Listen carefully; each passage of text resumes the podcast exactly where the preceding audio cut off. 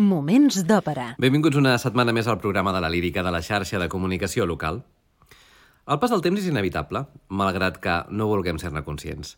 Avui reflexionarem sobre com el temps passa i ens afecta a tots. Avui, el Cavaller de la Rosa.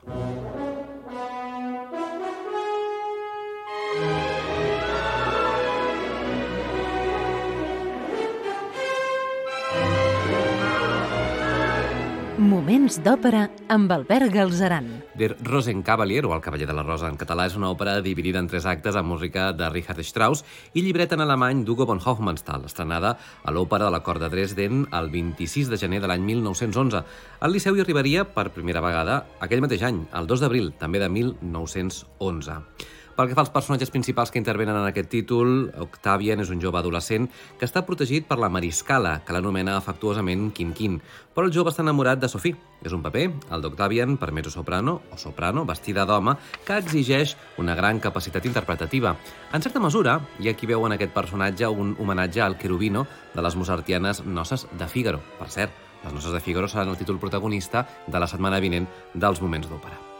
Pel que fa al següent personatge, Maria Teresa Berdenberg és la Mariscala, un paper aquest de gran dama de la societat vienesa de mitjans del segle XVIII, enamorada i protectora d'Octavian, un paper per soprano amb serrells dramàtics i amb una inqüestionable elegància.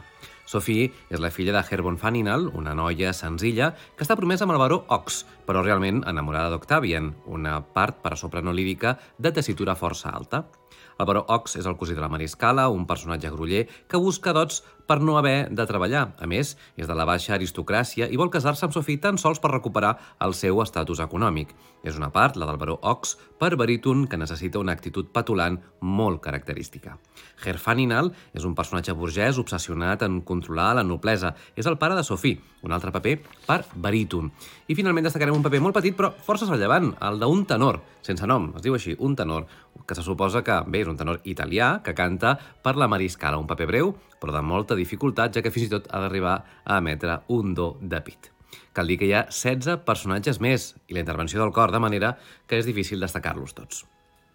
En termes musicals, en el seu moment va parlar-se de la traïció de Richard Strauss pel fet que el compositor abandonés la seva trajectòria de compositor avançat i expressionista per posar la seva atenció a l'època daurada de Viena, la de Maria Teresa d'Habsburg, entre els anys 1740 i 1780, sense tenir en compte el creixent interès de Strauss per aquella època fruit del descobriment de la música de Mozart, per una banda, i per l'altra que el camí que havia iniciat amb Salomé i Electra portava assegurava cap al caos compositiu el que significa que l'actitud del llibretista Hofmannsthal no fos una reacció reaccionària, sinó que naixia en l'interès per les partitures mozartianes i la revalorització d'un passat gloriós.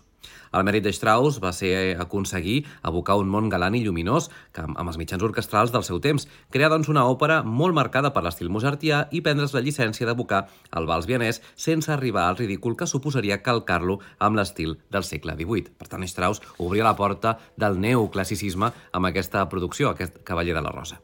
Així doncs, també va aconseguir, amb The Rosenkavalier, acabar de marcar el seu estil i la seva manera d'entendre la música i el cant. De manera que, a dia d'avui, per interpretar adequadament aquesta òpera, s'han de dominar uns coneixements i secrets, sense els quals un cantant mai serà un bon Octavian, ni una correcta mariscala, ni, per descomptat, un baró Ox creïble.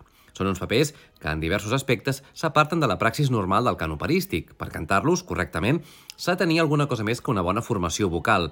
Val la pena destacar que, a banda d'aquestes qüestions relacionades amb l'estil, els bons cantants straussians acostumen a ser excel·lents intèrprets mozartians per la connexió en la manera d'entendre el cant. Per tant, aquest estil de cant, conegut com a cant conversacional, es mou a mig camí entre el lirisme i el recital, abocant un estil molt propi de Richard Strauss, com un Mozart 150 anys després de Mozart. L'acció se situa a Viena durant els primers anys del regnat de l'emperadriu Maria Teresa. En un implícit homenatge a Mozart, concretament al querubino de les noces de Figaro, el personatge d'Octavian, un noi molt jove, amant de la Mariscala, és un personatge transvestit, interpretat per una mezzo-soprano, que forma, amb les altres dues sopranos, la Mariscala i Sophie, un refinat trio femení, en especial al final de l'acte tercer, com podrem escoltar. Però no ens avancem, fem ara, eh, anem a conèixer doncs, l'argument, situem-nos, per tant, ja a l'inici de l'acte primer.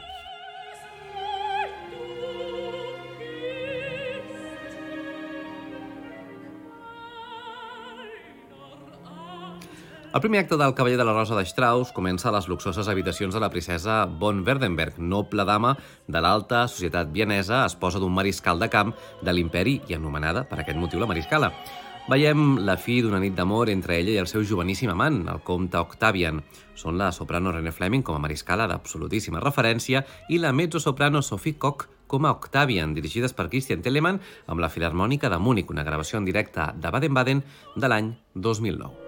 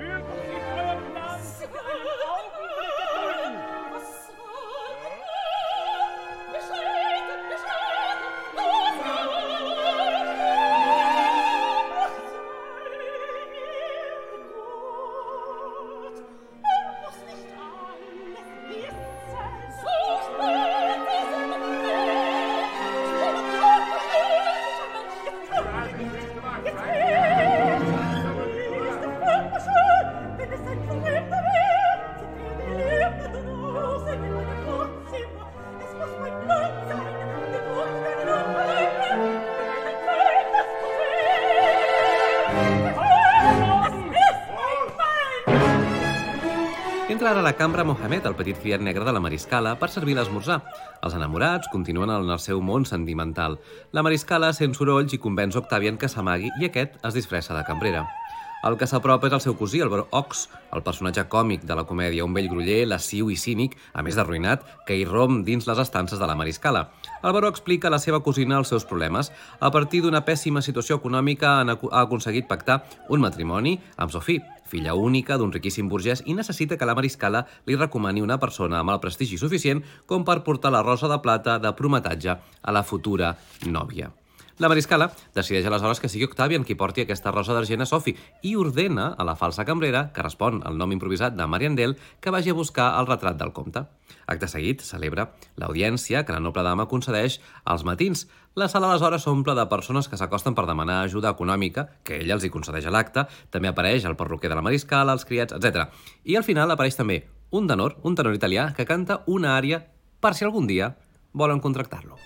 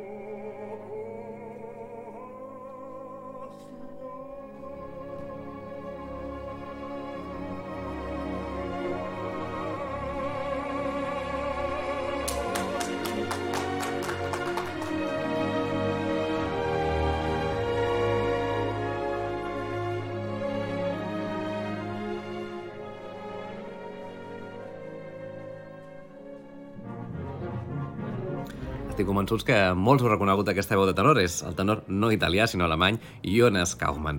La mariscala fa sortir a tothom i queda sola en escena. Compadeix el trist destí de Sofia en mans del desagradable baró, que li recorda que ella també la van lliurar en un matrimoni no desitjat quan era quasi una nena. Aquests records l'omplen de melangia i li fan pensar en l'inevitable pas del temps, tema central del Cavaller de la Rosa entre el jove i apassionat Octavian, vestit ja d'home, que se sorprèn i se sent incòmode per la tristesa de la mariscala. Aquesta li diu que avui o demà l'abandonarà per una dona més vella i jove.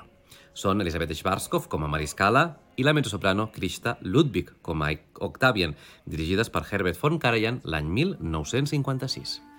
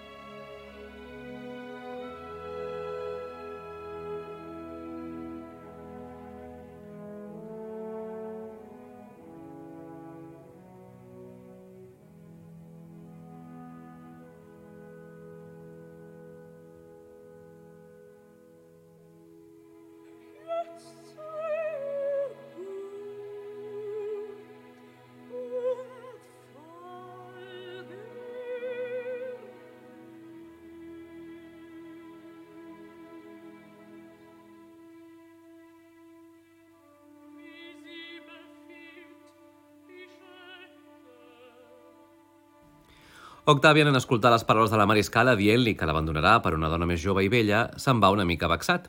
La Mariscala fa venir el criat i li dona l'estoig amb la rosa d'argent perquè el porti a casa del comte Octavian. És aquest el final del primer acte, són així dirigit per Tilleman, amb el clar protagonista de la veu de René Fleming.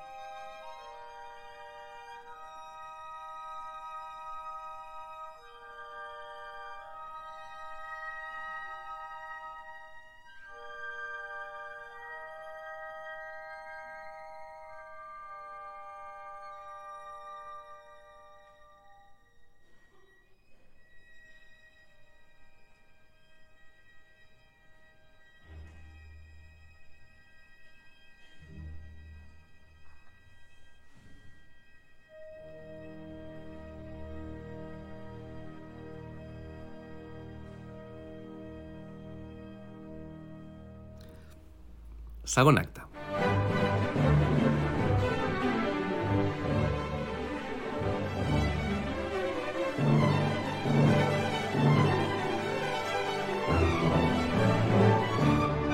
A l'inici del segon acte del Cavaller de la Rosa de Strauss hem de situar-nos als luxosos salons de la mansió dels Faninal, on se celebren les esposalles de la seva única filla, Sophie, amb el baró Ox, mentre s'espera l'arribada de l'emissari que portarà la rosa d'argent, símbol de compromís.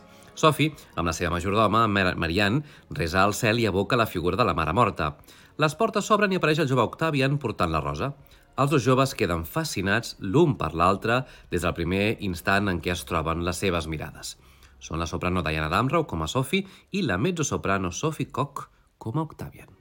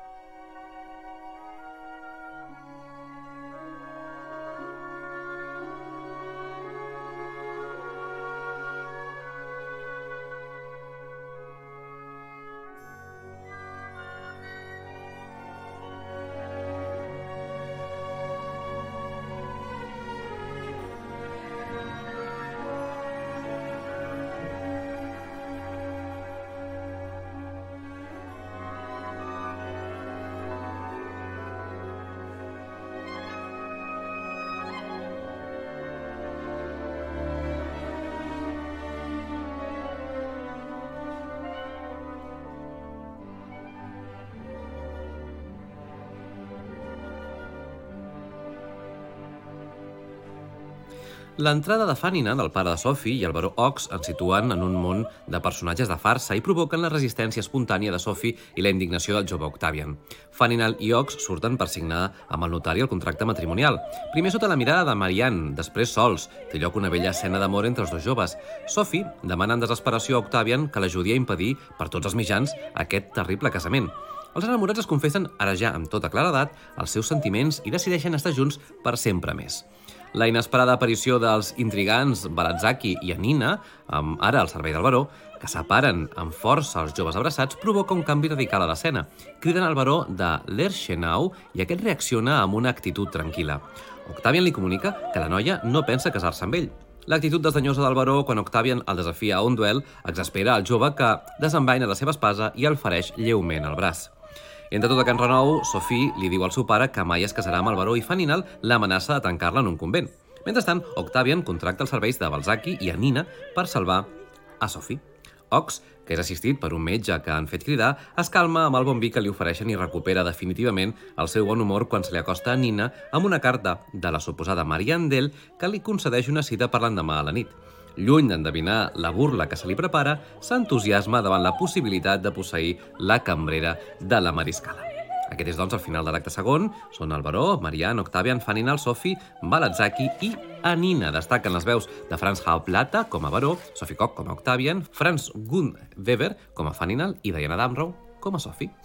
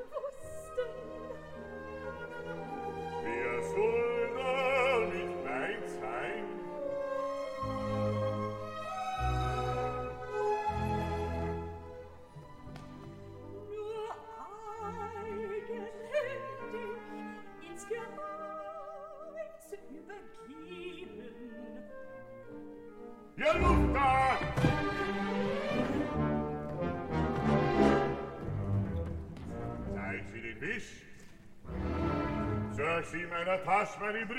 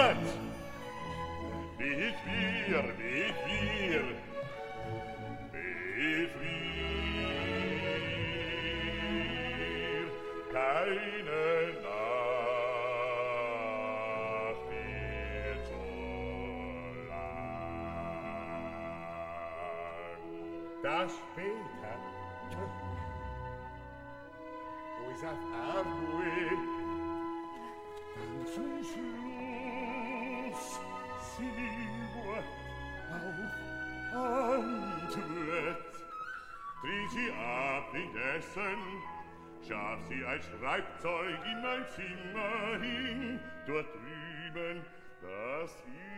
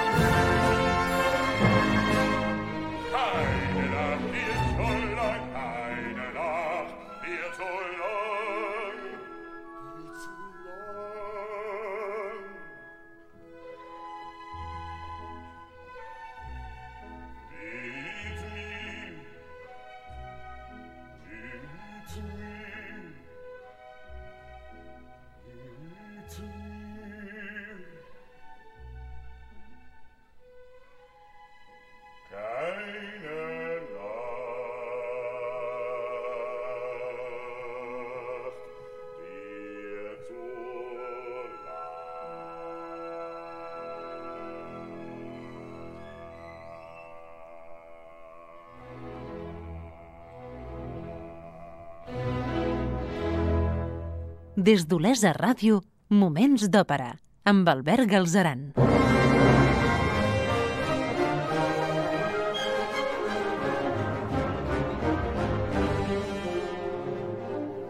A l'inici del tercer acte i darrer del Cavaller de la Rosa de Strauss ens situem en una cambra d'un hostal d'aspecte dubtós. L'hostaler fa els honors al baró Docs, que ha llogat una cambra per poder sopar i passar una bona nit amb Mariandel. Quan aconsegueix treure de la cambra l'accés de criats i personatges diversos, s'inicia la llarga escena de l'intent de la seducció de la cambrera. En realitat, recordin, és Octavian vestit de Mariandel, que resisteix als encants del baró Ox.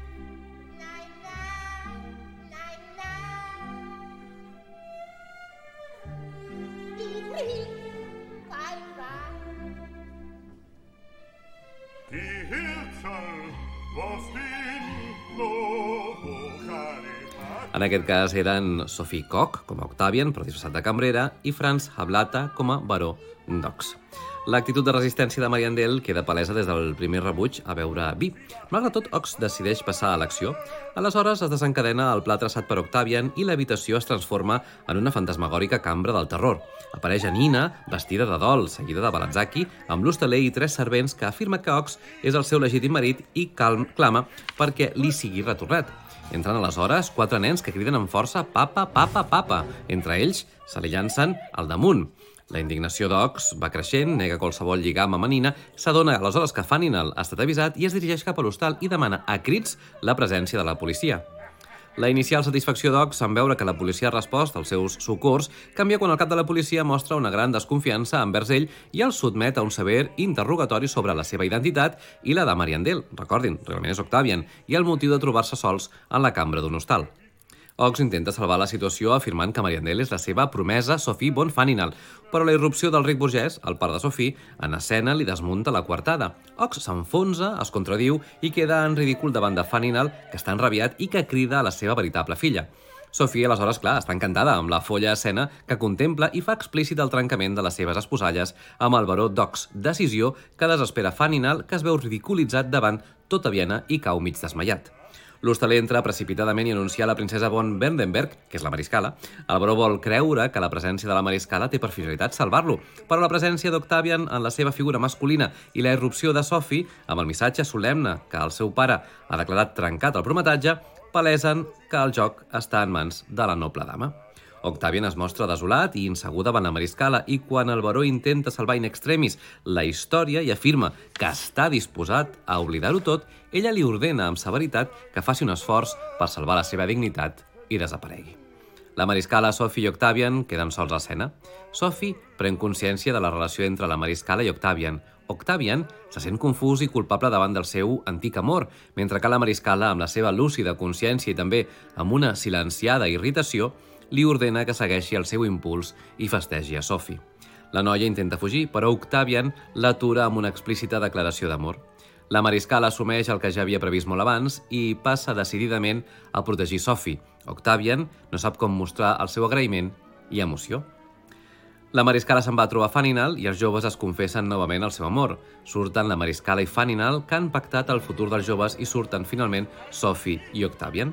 En l'escena buida apareix novament el petit criat de la mariscala que busca el mocador que havia deixat caure Sophie, el troba i se l'emporta corrents. I aquest és el final feliç de la preciosa òpera El cavaller de la rosa de Richard Strauss, estrenada a Dresden l'any 1911. Us deixem ara amb el final d'aquesta fascinant òpera que ens fa reflexionar sobre el pas del temps.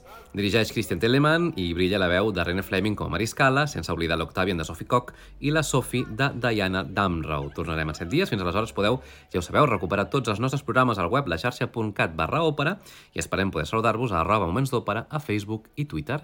Gràcies per l'atenció i fins la propera. Moments d'òpera amb Albert Galzeran.